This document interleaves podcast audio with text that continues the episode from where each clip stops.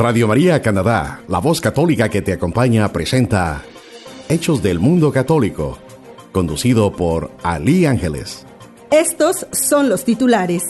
¿Cuál fue la reflexión que el Papa Francisco tuvo ante el niño argentino de 7 años que irrumpió en la audiencia general al acceder al escenario del aula Pablo VI para jugar durante algunos minutos? Les presentaremos una entrevista con el padre Fernando Prado, director de la editorial Claretiana de Madrid, quien habla de la presentación en España del nuevo libro Papa Francisco, La fuerza de la vocación, la vida consagrada. Es un fruto de un largo y vivo encuentro mantenido entre el director de esta editorial y el Papa Francisco. Más de 20.000 voluntarios, de los cuales 13.000 son jóvenes panameños, se han registrado para participar en la Jornada Mundial de la Juventud 2019 a celebrarse en Panamá. Más adelante, todos los detalles.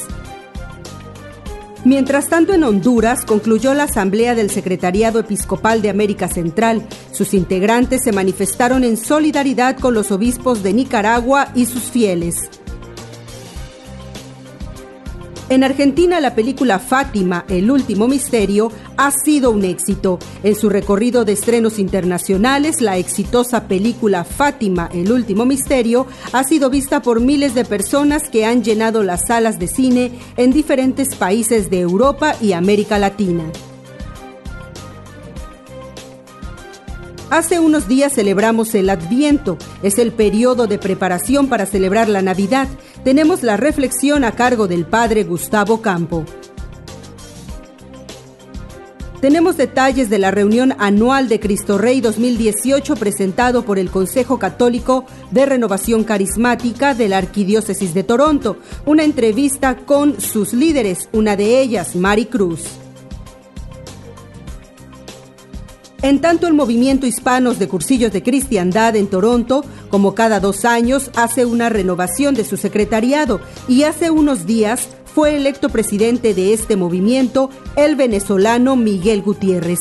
Tenemos entrevista con él sobre este nuevo apostolado. Y también les daremos a conocer la agenda de los próximos eventos que se llevarán a cabo en Toronto, Oakville y Brampton.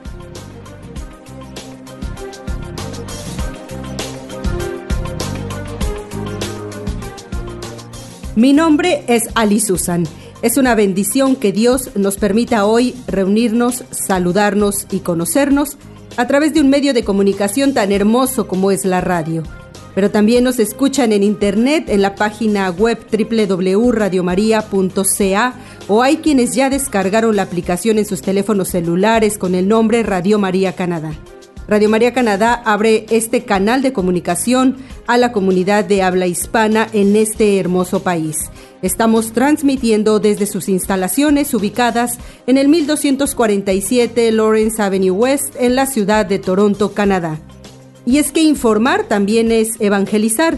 En los próximos minutos ustedes conocerán los acontecimientos que se generaron en el Vaticano, en la Iglesia de Países de América Latina y en la Arquidiócesis de Toronto en este su noticiario Hechos del Mundo Católico. El principal objetivo de Radio María es llevar el mensaje del Evangelio de alegría y esperanza a personas de todas las edades Está compuesta por un gran grupo de voluntarios en la preproducción de programas, técnicos, personal de apoyo y administrativo, conductores y presentadores de los distintos programas de oración, de catequesis, de música e interés humano.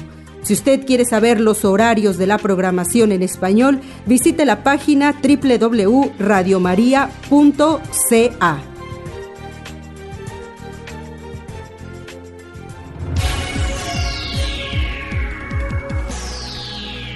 Durante la audiencia general en el aula Pablo VI hace unos días, el Papa Francisco tuvo la irrupción de un niño argentino que llegó hasta el escenario donde se encontraba el pontífice. El niño corrió durante varios minutos en el estrado y estas fueron las palabras del Papa ante este hecho. Queridos hermanos, este chico no puede hablar, es mudo pero sabe comunicar, sabe expresarse Y tiene una cosa que me hizo pensar. Es libre, indisciplinadamente libre.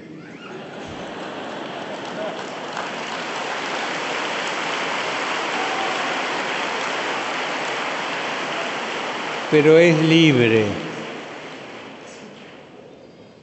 Y me hizo pensar a mí, ¿yo soy también libre así delante de Dios? Cuando Jesús dice que tenemos que hacernos como niños, nos dice que tenemos que tener la libertad que tiene un niño delante de su padre.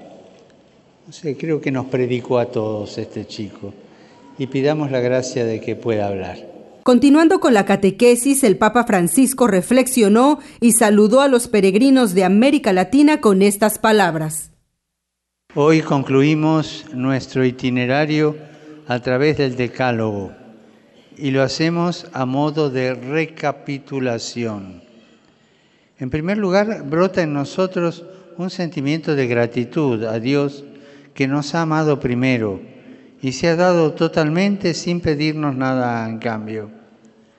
Ese amor invita a la confianza y a la obediencia y nos rescata del engaño de las idolatrías, del deseo de acaparar cosas y dominar a las personas buscando seguridades terrenales que en realidad nos vacían y nos esclavizan. Dios nos ha hecho sus hijos, ha colmado nuestro anhelo más profundo siendo Él, Él mismo, nuestro descanso. Al liberarnos de la esclavitud de los deseos mundanos, podemos así recomponer nuestra relación con las personas y con las cosas, siendo fieles, generosos y auténticos. Es un nuevo corazón inhabitado por el Espíritu Santo que se nos da a través de su gracia, el don de unos deseos nuevos que nos impulsa a una vida auténtica, adulta y sincera. Cristo da cumplimiento a la ley porque desde la perspectiva de la carne, el decálogo con sus prohibiciones es una condena, un titánico esfuerzo para ser coherentes con la norma. Sin embargo, esa ley, vista desde el Espíritu, nos muestra el camino que nos conduce a la vida verdadera, una feliz simbiosis entre nuestra alegría de ser amados y el gozo de Dios que nos ama. Saludo cordialmente a los peregrinos de lengua española provenientes de España y América Latina y además veo ahí un grupo de jóvenes mexicanos. También saludo.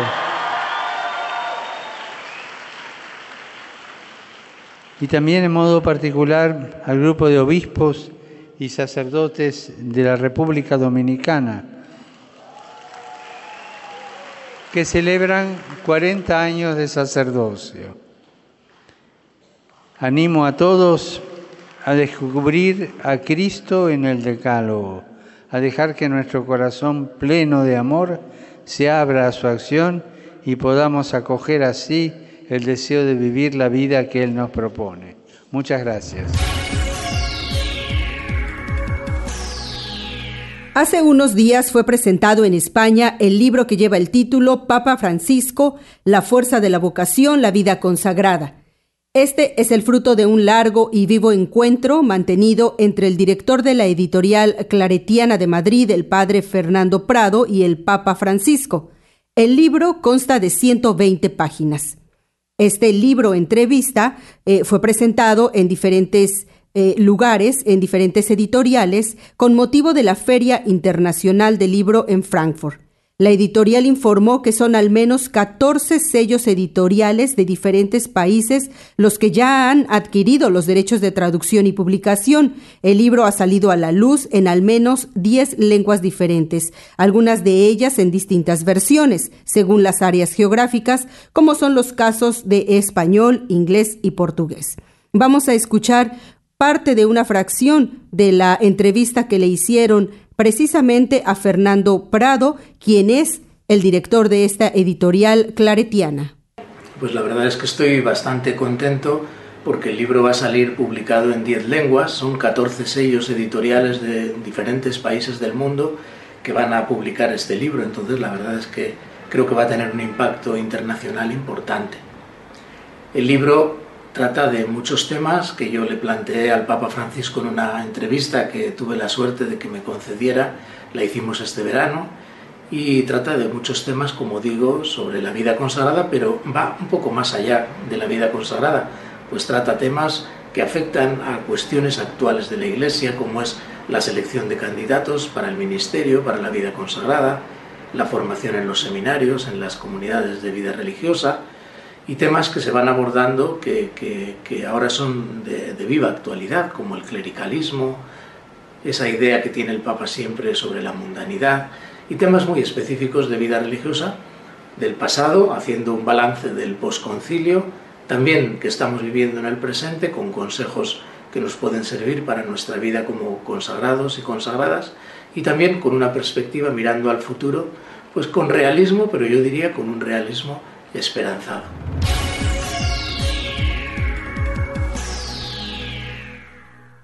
Es momento de la información que se generó en Latinoamérica. Más de 20.000 voluntarios, de los cuales 13.000 son jóvenes panameños, se han registrado para participar en la Jornada Mundial de la Juventud 2019 a celebrarse precisamente en Panamá. Con información de Sofía Lobos desde Ciudad del Vaticano, les compartimos que al menos eh, de dos meses del inicio de la Jornada Mundial de la Juventud, los voluntarios trabajan más que nunca, ultimando los detalles finales para lograr que este evento de la Iglesia Universal sea una auténtica fiesta de fe y fraternidad. Con el lema Ponte la camiseta, el comité organizador lanzó la campaña de promoción en las redes sociales e en YouTube e invitó a los chicos y chicas de todo el mundo a ser voluntarios. Si bien es cierto que gestionar los preparativos de una jornada mundial de jóvenes no es tarea sencilla, Panamá ha hecho frente a este desafío con empeño, dedicación y entusiasmo.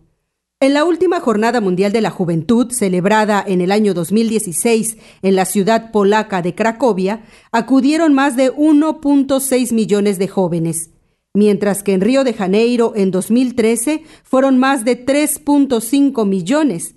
Para esta ocasión, Panamá abrirá sus puertas al mensaje de Cristo, a la juventud y por supuesto al Papa Francisco. Existen 95 funciones para los voluntarios divididas en dos grupos, masivas y no masivas. En las masivas hay 19 tareas como guías de turismo, rescatistas, servidores litúrgicos, servidores de limpieza y agentes de puntos de información. Para algunas de ellas, para algunas de estas tareas, se requiere que los voluntarios hablen los cinco idiomas de la Jornada Mundial de la Juventud, o al menos sepan inglés y español.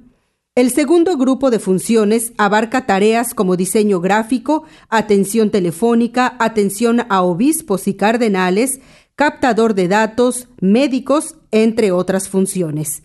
Asimismo, los voluntarios internacionales deberán estar en la ciudad de Panamá una semana previa al evento para recibir una capacitación e iniciar sus actividades antes de la llegada de los peregrinos.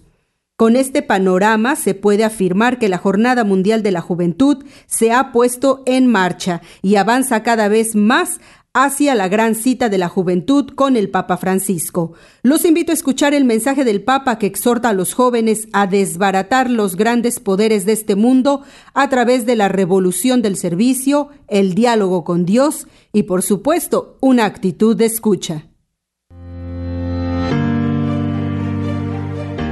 Queridos jóvenes, nos aproximamos a la Jornada Mundial de la Juventud que se celebrará en Panamá el próximo mes de enero y tiene como lema la respuesta de la Virgen María a la llamada de Dios. Y aquí la sierva del Señor, hágase en mí según tu palabra. Sus palabras son un sí valiente, generoso, el sí de quien ha comprendido el secreto de la vocación, salir de uno mismo y ponerse al servicio de los demás. Nuestra vida solo encuentra significado, solo encuentra significado en el servicio a Dios y a los demás. Hay muchos jóvenes, creyentes y no creyentes, que al final de una etapa de estudios muestran su deseo de ayudar a otros, de hacer algo por los que sufren, porque la pasan mal. Esa es la fuerza de los jóvenes, la fuerza de todos ustedes, la que puede cambiar el mundo.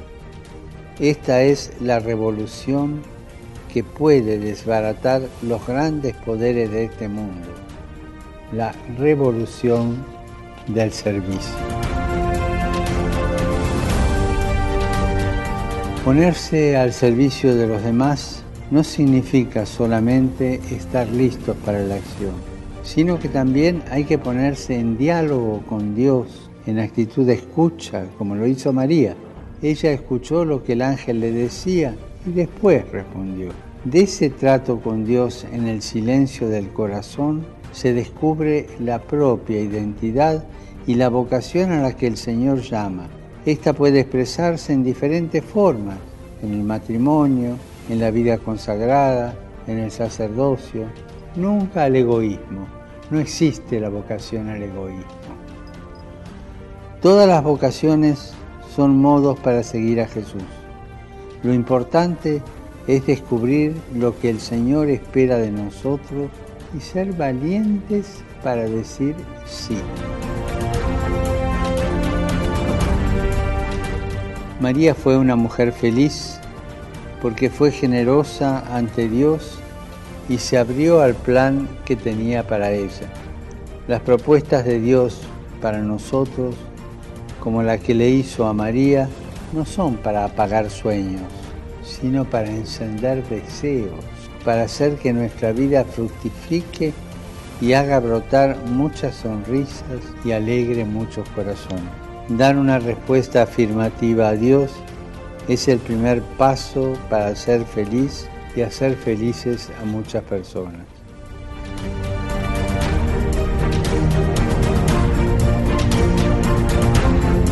Queridos jóvenes, anímense a entrar cada uno en su interior. Entrar y decirle a Dios, ¿qué quieres de mí? Dejen que el Señor les hable y ya verán vuestra vida transformada y colmada de alegría. Ante la inminente Jornada Mundial de la Juventud de Panamá, los invito a que se preparen siguiendo y participando en todas las iniciativas que se están llevando a cabo. Les ayudarán a ir caminando hacia esa meta. Que la Virgen María los acompañe, que ella esté cerca de ustedes en este peregrinaje y que su ejemplo los anime a ser valientes y generosos en su respuesta. Buen camino hacia Panamá y por favor no se olviden de rezar por mí. Hasta pronto.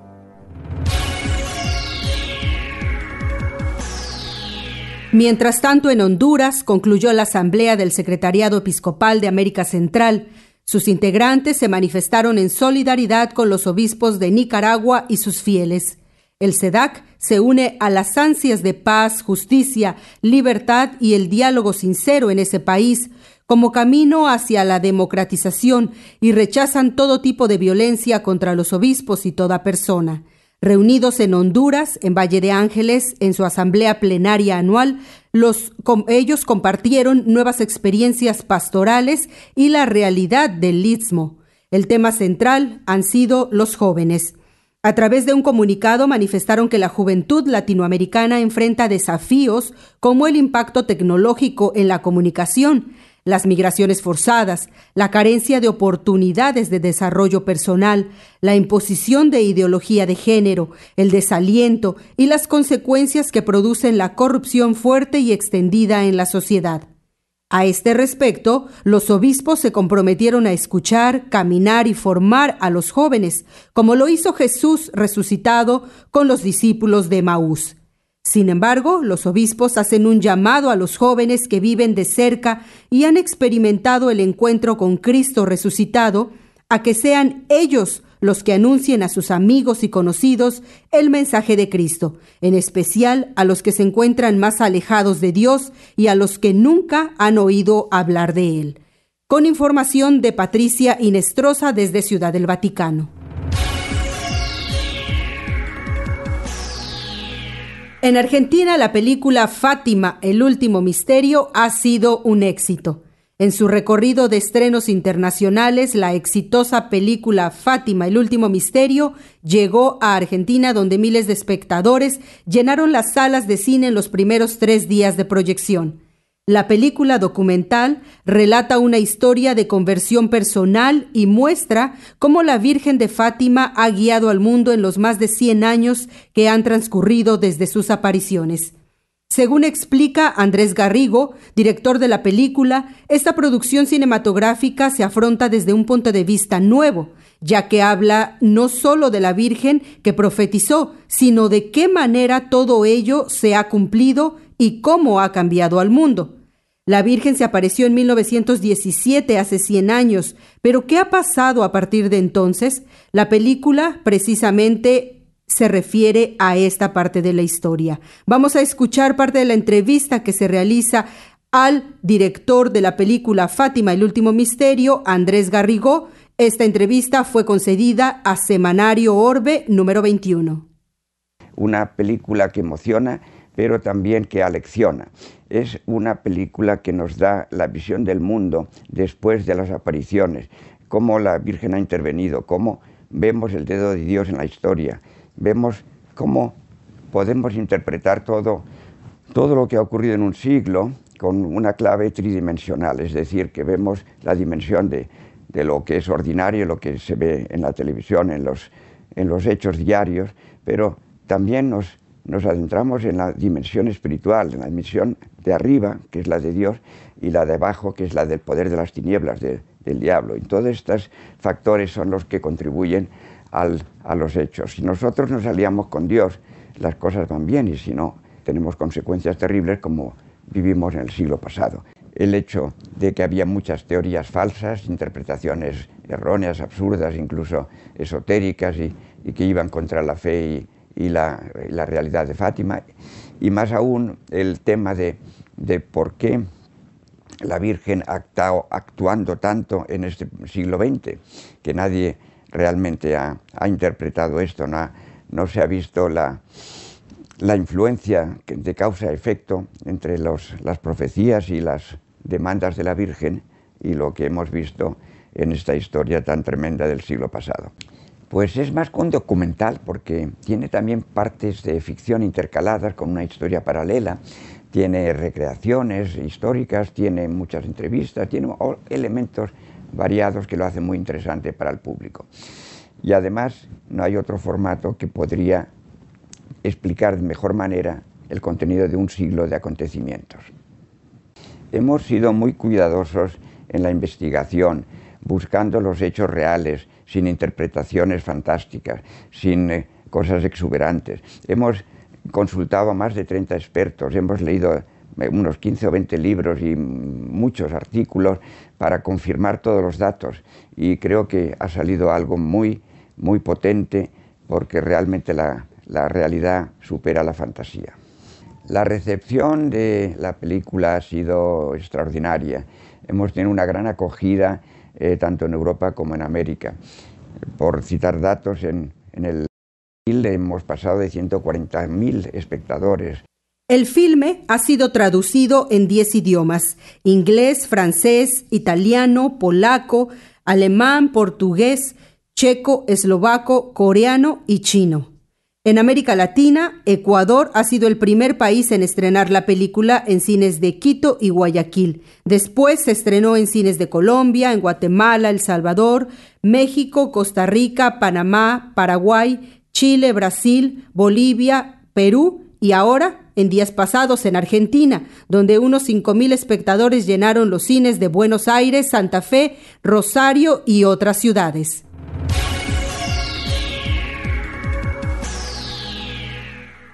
Hemos hecho un recorrido por las noticias del Vaticano, de los acontecimientos que se generaron en América Latina y es momento de ir a las noticias locales en Toronto, Canadá. Hace unos días celebramos el Adviento. Es el periodo de preparación para celebrar la Navidad. Comienza cuatro domingos antes de esta fiesta. Además, se encuentra en el comienzo del año litúrgico católico. Este año 2018 comenzó el domingo 2 de diciembre y termina el último domingo de Adviento, que será el 23 de diciembre. el término Adviento viene del latín adventus, que significa venida, llegada. El color usado en la liturgia de la Iglesia durante este tiempo es el morado. Con el Adviento comienza un nuevo año litúrgico en la Iglesia. El sentido del adviento es avivar en los creyentes la espera del Señor. Se puede hablar de dos partes del adviento. La primera parte, desde el primer domingo al día 16 de diciembre, con marcado carácter escatológico, mirando a la venida del Señor al final de los tiempos. En una segunda parte, desde el 17 de diciembre al 24 de diciembre, es la llamada Semana Santa de la Navidad, y se orienta a preparar más explícitamente la venida de Jesucristo en la historia, la Navidad. Las lecturas bíblicas de este tiempo de Adviento están tomadas sobre todo del profeta Isaías, la primera lectura. También se recogen los pasajes más proféticos del Antiguo Testamento señalando la llegada del Mesías. Isaías Juan Bautista y María de Nazaret son los modelos de creyentes que la Iglesia ofrece a los fieles para preparar la venida del Señor Jesús. Los invitamos a escuchar las palabras del Padre Gustavo Campo en la humilía del pasado domingo en la iglesia de St. James Paris. Dios vendrá y saldrá de sí mismo para la coronación. Entonces todo aquel que se tenga que preparar para ello, tiene que mirar siempre la corona de Adviento. Por eso es tan importante tener coronas de Adviento en la casa y que cuiden la oración correspondiente a la semana. Esas cuatro velas, que son cuatro puntos cardinales, tienen que tener un centro. Y el centro es el Hijo de Dios que nos devuelve a nosotros la comunión con Dios, en lo único que seremos saciados. Por eso, para poder llegar al advenimiento del Señor, solo los pueblos que se preparen con estas cuatro virtudes podrán recibirlo al Señor plenamente. Y el Señor se formará como el centro gravitacional donde siempre girará la vida de esa persona. ¿Y cuáles son esos cuatro puntos? La esperanza, que hoy hemos encendido esa vela, el amor, pero no cualquier amor, sino el amor que sabe darse a sí mismo, el gozo, que muestra que no hay ninguna clase de tristeza que pueda limitar mi corazón. Y finalmente la paz porque es el pleno orden que encontraremos. Solo una persona que contenga estas cuatro virtudes sabe esperar al Señor. Y por eso la iglesia invita que en la corona del viento gobierne nuestra vida, nuestra familia, nuestro hogar. La corona representa algo y su color nos dice vida y nos dice eternidad. Pero sin la luz que se le otorga a esa corona, queda sin rumbo. Y sin el centro donde se encuentra Jesús, no sabe para qué es la luz. Solo cuando se vive plenamente con esperanza, se vive con caridad, se vive con gozo, y se vive con paz, uno puede entender la vida de Dios en nosotros. Tenemos cuatro semanas en las que domingo a domingo nos vamos preparando para la venida del Señor. La primera de las semanas de Adviento está centrada en la venida del Señor al final de los tiempos. La liturgia nos invita a estar en vela, manteniendo una especial actitud de conversión. La segunda semana nos invita, por medio del Bautista, a preparar los caminos del Señor, esto es, a mantener una actitud de permanente conversión. Jesús sigue llamándonos, pues la conversión es un camino que se recorre durante toda la vida. La tercera semana preanuncia ya la alegría mesiánica, pues ya está cada vez más cerca el día de la venida del Señor. Finalmente, la cuarta semana ya nos habla del advenimiento del Hijo de Dios al mundo. María es figura central en su espera, en este modelo de estímulo de nuestra espera propia.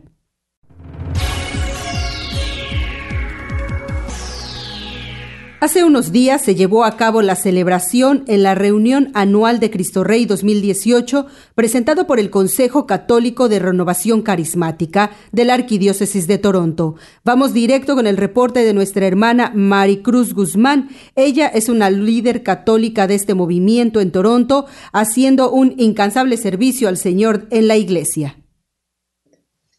Se acaba de vivir un gran acontecimiento en nuestra diócesis de Toronto, la celebración de Cristo Rey como anualmente celebramos en esta diócesis. Y este año tuvo el lema, así como mi Padre les ama, así yo también les amo, permanezcan en mi amor.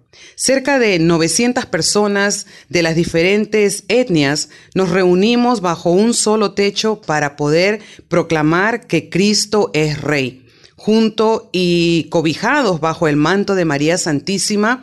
Habíamos 900 almas, casi 60 jóvenes y 75 niños, que cada uno dentro de un programa específico estábamos recibiendo esa oportunidad de proclamar a Cristo, a Jesús como Rey. Teníamos dentro de nuestro Ministerio de Música también un ministerio muy ungido desde Brasil que está en la parte de la comunidad Shalom. Y también ellos pues nos llevaron en un momento muy grande de poder alabar, bendecir y glorificar al Señor. Los hermanos que estaban a cargo de todo esto eran personas de las diferentes etnias, portugueses, italianos, chinos, africanos, y claro, no puede quedar también la comunidad hispana fuera que tuvo una presencia muy grande. Y queremos también darle gracias a Dios por el padre Ben, que es el, el liaison, la persona que se comunica directamente con el cardenal. Y él nos compartió un tema que se llamaba madurez y misión. El padre Matías, que es el guía espiritual a nivel arquidiocesano, él nos compartió un tema muy bonito que decía mantenerse en calma, porque Dios es Dios, permanezcan en mi amor y su servidora Mari Cruz, que le tocó compartir, tú me has llamado por mi nombre, me conoces Señor, yo tengo un propósito.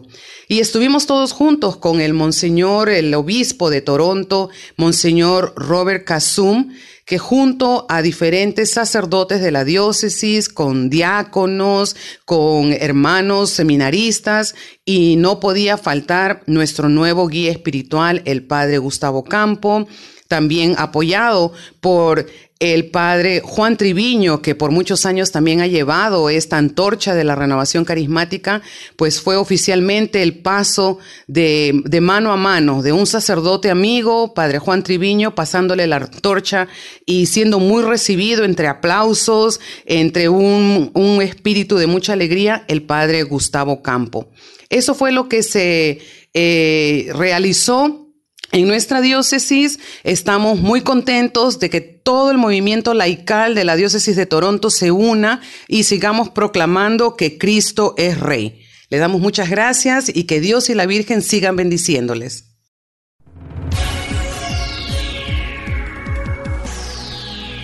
En tanto, el movimiento hispano de cursillos de cristiandad en Toronto, como cada dos años, hace una renovación de su secretariado y hace unos días fue electo presidente de este movimiento el venezolano Miguel Gutiérrez, con quien tuvimos la oportunidad de platicar y de que nos compartiera sus primeras reacciones en este nuevo apostolado que Dios ha designado para él. Bueno, gracias a Ali por la oportunidad. Este, bueno, el cursillo de cristiandad, como este, no, no mucha gente lo conoce, es, es, un retiro tres días donde tratamos de, de que la persona, de que esas, este, esas almas que están un poquito alejadas del Señor, pues tengan un encuentro primero consigo mismo, sepan cómo está su, su, su, su yo interior, este, para luego abrírselas al Señor. Entonces ya ahí viene el segundo encuentro, que es un encuentro con el Señor. Y ya después que se, tiene ese encuentro y se, uno identifica pues la necesidad de, de, del amor del Señor, también se crea la necesidad del encuentro con el hermano, ¿no? Y ahí es donde tenemos el triple encuentro que nosotros llamamos, eh, que, que, nosotros decimos que se da y se realiza en el cursillo. Encuentro con uno mismo, encuentro con el Señor y el encuentro con el hermano, donde sabemos que no solamente de fe vive el hombre, también tenemos que poner en acción esas, esa fe y esa fe se revela pues en las obras de misericordia. Entonces ahí es donde reconocemos a Jesús en el hermano. Entonces bueno, de eso se trata más o menos cursillo, vivir esos tres días, eh, un retiro donde se, se vive esos tres encuentros. Pero eso no queda ahí, ese es simplemente el primer paso. Porque la persona o la idea es que la persona salga de cursillo con una convicción de que se tiene que crecer, se tiene que crecer espiritualmente, eh, se tiene que uno formar, tiene que uno, eh, digamos, la metodología del cursillo también enseña lo que se llama el trípode, que son las tres patas donde nosotros, o los tres eh, pedestales donde nosotros vamos a crecer, en acción, en, en formación y en espiritualidad. Piedad, estudio y acción le llamamos nosotros. Entonces, bueno, eh, ese es el primer paso. Por eso es que cursillo es un movimiento y no termina en, los, en los, tres días del retiro, sino que se, uno trabaja en lo que se llama precursillo, que es el antes, y el que un cursillista luego que hace el cursillo trabaja para ir a llegar a esas otras personas, esos amigos, esos familiares, esos conocidos que a lo mejor necesitan del Señor para que hagan su cursillo. Y luego del cursillo practicamos esos, estas, tres, estas tres técnicas de piedad, estudio y acción para entonces irnos formando, irnos creciendo en el Señor, conocerlo un poquito más y amarlo un poquito más y de eso se manifestará en acción. Básicamente esa es la metodología del cursillo, pero es muy importante vivir ese encuentro para, para conocer, digamos, este, estas bases y, y, y, crecer en eso. Eh, de eso se trata básicamente. Y en los últimos días vivimos eh, los cursillistas un cambio en la presidencia. ¿Qué significa esto? Bueno, este, el cursillo o el movimiento de cursillo hispano de Toronto o en la diócesis donde haga vida el cursillo, eh, existe algo que se llama un secretariado. Secretariado es un grupo este, pequeño, 10, 12 personas, dependiendo del, de la magnitud del movimiento según la diócesis donde se encuentre. Este, ese secretariado este, tiene varias vocalías y tiene un presidente. Eh, recientemente, hace un par de semanas, se realizaron elecciones entre la vocalía para escoger el nuevo presidente, ya que cada dos años el presidente del secretariado a nivel de diócesis cambia. Entonces, bueno, estas elecciones se realizaron y esta vez, pues, eh, digamos que por, obra del Espíritu Santo, por obra del Señor, me eligieron a mí. Eh, eh, digamos que es una responsabilidad eh, muy grande, es una responsabilidad en la que uno principalmente, uno le dice sí al Señor porque, eh, digamos, no es una posición que ni es remunerada, ni mucho menos, ni, ni es ningún tipo de poder que uno recibe, simplemente es una responsabilidad, es una obra de acción más para entregársela al Señor, para para llegarle al hermano, este, para coordinar las actividades en el secretariado y poder simplemente traer más almas, más almas alejadas al Señor y ponérselas a los pies del Señor. ¿Qué significa espiritualmente para ti este llamado en una cuestión familiar? Porque tienes la fortuna de tener una esposa y una hija que forman parte de, esta espiritualidad que llevas a lo largo de este camino. Sí, mi, hija en este caso es como la mas, mascota del movimiento. Bueno, el cursillo básicamente se realiza a partir de los 21 años, pero bueno, es, es, grato ver que, bueno, que mi esposa fue quien me trajo al cursillo. Mi esposa hizo cursillo hace unos eh, 15 años y mi esposa, después que nosotros, mucho, un par de años antes de casarnos y cuando nos hicimos novios, nos comprometimos, ella me pidió realizar el cursillo. Después yo lo hice y bueno, eh, tanto fue el, el, la conversión o el encuentro que tuve ahí con el Señor que hoy por hoy trabajo junto con ella en estas actividades. Eh, en Venezuela eh, hacíamos vida en el movimiento cursillo, no tan fuerte como acá, Pero después que llegamos a Canadá hace cuatro años, lo primero que hicimos fue incorporarnos. Eh, nos enteramos que el movimiento cursillo también estaba eh, a nivel hispano aquí en Toronto y decidimos inmediatamente pues incorporarnos, trabajar para Señor así como lo hacíamos allá en Venezuela, pero aquí a un nivel digamos de mucho más compromiso. Digamos cuando tú vas creciendo espiritualmente te das cuenta de que trabajar para el Señor eh, es gratificante, es importante y es tu camino de salvación, ¿no? Básicamente es lo que buscas, pues, eh, en tu camino de salvación. Em, eh, el cursillo actúa como un instrumento, porque el cursillo en sí mismo no es, un, no es un fin, es simplemente un medio más para acercar almas al Señor y para buscar tu santificación. Entonces, bueno, de eso, en eso lo que hacemos, todos los que trabajamos en el movimiento, así como mi esposa y muchas otras personas valiosas que están ahí. Eh, tú sabes, tú conoces a Marisabel Rodríguez, que hasta, hasta estos momentos eh, fue la presidenta del secretariado, pues son personas que simplemente se le ofrecen al Señor y ponen de su tiempo para llevar más almas al Señor. Y, y de verdad que esta responsabilidad que el Señor me envía, este, la acepto con obediencia, como nos, decía el Padre Gustavo, eh, sobre todo en estos momentos de ambiente pues ser obedientes, ser obedientes al llamado y, esperar con el corazón abierto al Señor en estos días. Y nosotros, pues, con el corazón abierto aceptamos esta responsabilidad.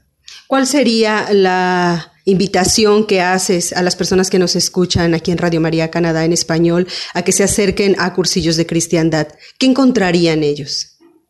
Mira, cursillo, este, para empezar, eh, eh, te va a llegar a ti. Eh, lo, lo bonito del movimiento de cursillo es que hay cursillistas en todas partes del mundo, en todos los, en todo, bueno, estamos hablando de casi 6 millones de cursillistas en el mundo hoy por hoy, pero hablamos de que hay gente que está a tu alrededor, que a lo mejor tú no sabes que es cursillista, pero tú ves en esa persona alguien, alguien mm, a lo mejor este, no piadosa, pero que tú ves la alegría de, sentirse amado por el Señor en ella y sin darte cuenta, algún momento vas a recibir la invitación de esa persona. Esa persona te va a decir o te va a invitar a un encuentro tres días sin que tú sepas que es un cursillo y te vas a dar cuenta de eso en el, en el, en el retiro y ahí vas a empezar a vivir. También pues hay personas que se acercan, que preguntan qué es el cursillo y nosotros lo primero que le decimos es, bueno, es un encuentro con el Señor que si lo quieres vivir estás estás invitado. Eh, le podría decir que, bueno, casi en todas las parroquias donde hay eh, eh, habla, personas de habla hispana, hay cursillistas, acérquese a ellos, que de verdad, pues, este encuentro es algo muy bonito y es el primer paso para, para vivir nuestra espiritualidad, para vivir este, cerca del Señor. Gracias, Miguel. Estamos a la orden, de colores. Por supuesto, un sincero y gran reconocimiento a quien por dos años ocupó el cargo de presidenta en Cursillos de Cristiandad en Toronto, María Isabel Rodríguez. Dios te bendiga por esa incansable labor que realizaste, María Isabel.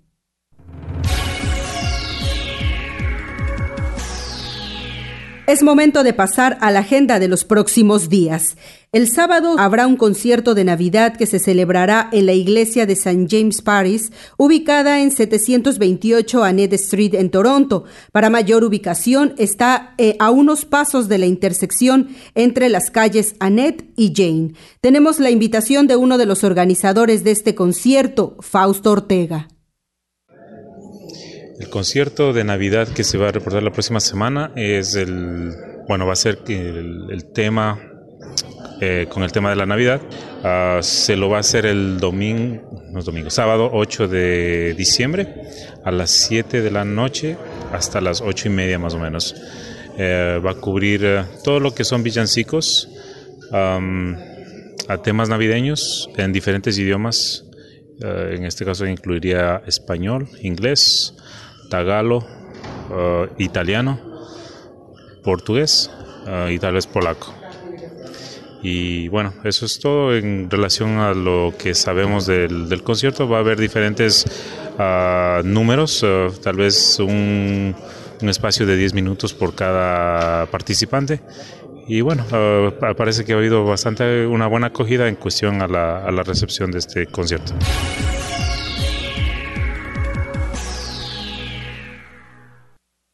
Para los que viven en Oakville, también habrá un concierto de Navidad el próximo 15 de diciembre en la iglesia de St. Michael's, que está ubicada en el 181 Sigwell Drive en Oakville. El concierto será de 7 a 9 de la noche y será una combinación de canciones en inglés y español.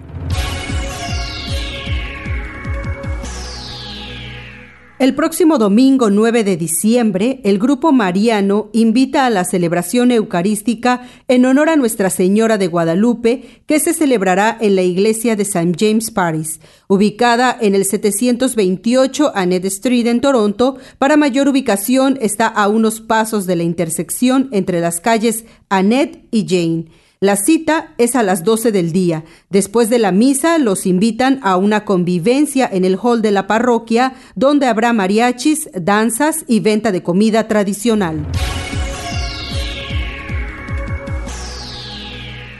El grupo de padres y madres orantes los invita a la hora santa para la conversión y protección de los hijos el próximo 13 de diciembre en la iglesia de San Antonio de Padua en Brampton a las 7.30 de la noche. Tenemos una pequeña entrevista con Jorge Giraldo, quien nos da mayores detalles. Padres y Madres Orantes es un grupo de padres llenos de amor por Dios y sus familias. Ah, nos reunimos cada mes eh, y va a ser ahora en diferentes parroquias cada mes en una hora santa, en donde colocamos al pie del Santísimo todas las necesidades de nuestros hijos, se los encomendamos. Y a través de once oraciones vamos llevando una súplica tanto a la Virgen, al Espíritu Santo, pedimos perdón, reparación por todos los pecados, por toda esta cultura de la muerte, por toda esta sociedad que está un poquito, em, digamos, mal encaminada y que está llevando a un mal camino a todos nuestros hijos.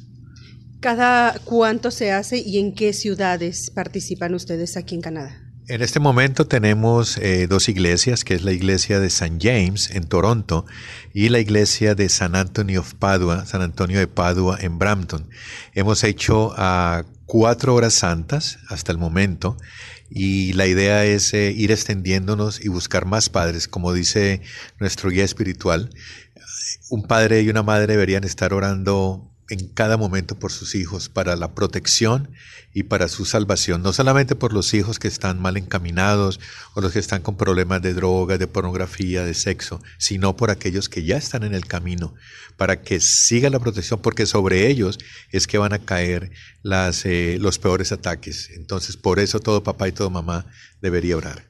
También está abierta la invitación para las personas que no son padres y no son madres, pero que están preocupados por el futuro. A veces se trata de los sobrinos, a veces se trata de los conocidos. También se pueden unir ellos al grupo de oración. No solamente eso, tenemos eh, abuelas orando por sus nietos. es, eso es algo que esperamos cambiar, pero siempre son las mamás las que oran y el papá eh, está más dedicado a otras cosas. Pero hay una recomendación y es que las futuras madres o los futuros padres empiecen a orar por sus hijos desde ahora, para que vengan en un momento en que la sociedad no los vaya a tocar, no los vaya a dañar. También eso es eh, abierto para cualquier padre, madre, tío, eh, abuelita, ahí estamos, porque es que necesitamos formar un ejército que luche por nuestros hijos. Muy bien, ¿y la próxima reunión cuándo será? ¿Dónde será? Y tenemos entendido que viene un padre mexicano a acompañarlos. Sí, la próxima es el jueves 13 de noviembre en la iglesia de San Antonio, eh, San Antonio de Padua en Brampton y vamos a tener la gracia de, y la bendición.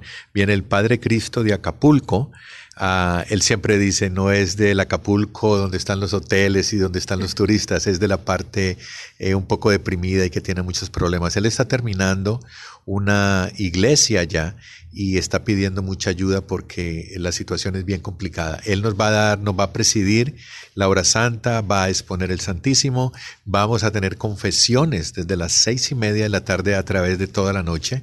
Eh, durante la hora santa y nos va a hacer la reflexión, que es muy importante tener una reflexión de un sacerdote que nos dé una luz a los padres para cómo poder eh, educar a nuestros hijos cuando nos equivocamos. Siempre tenemos que tratar de eh, educarnos y educar a nuestros hijos bajo la sombra de la Iglesia Católica.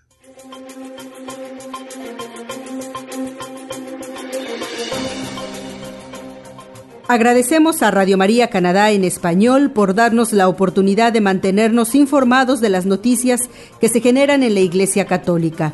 Nos escuchamos, si Dios lo permite, la próxima semana.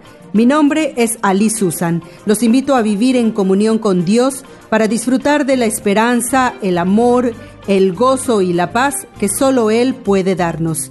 Dios los bendiga.